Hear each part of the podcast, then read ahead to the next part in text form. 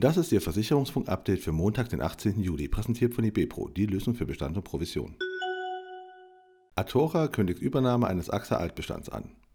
Atora Deutschland vereinbart mit AXA Deutschland ein für das Neugeschäft geschlossene Portfolio von Renten- und Kapitallebensversicherungen der ehemaligen DBV Winterthur Leben mit einem verwalteten Vermögen von 19 Milliarden Euro zu erwerben.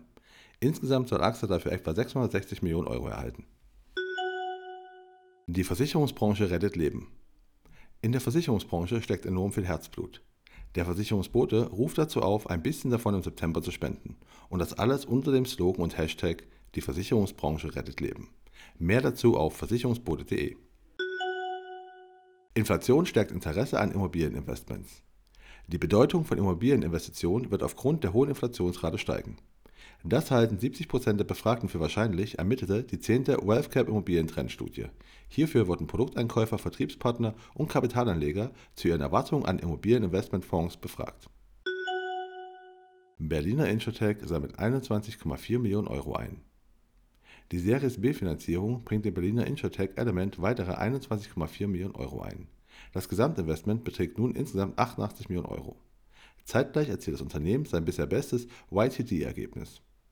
Die Investitionsrunde wird angeführt von dem Versorgungswert Zahnärztekammer Berlin. Weiterhin investieren Alma Mundi, Whiteham Group und Evaska Villamot Capital in den Erfolg des digitalen Versicherungsunternehmens. Heil will höhere Regelsätze. Bundesarbeitsminister Hubertus Heil sieht bei den Hartz-IV-Regelsätzen Handlungsbedarf. Ich bin fest entschlossen, die Art, wie wir Regelsätze berechnen, zu verändern.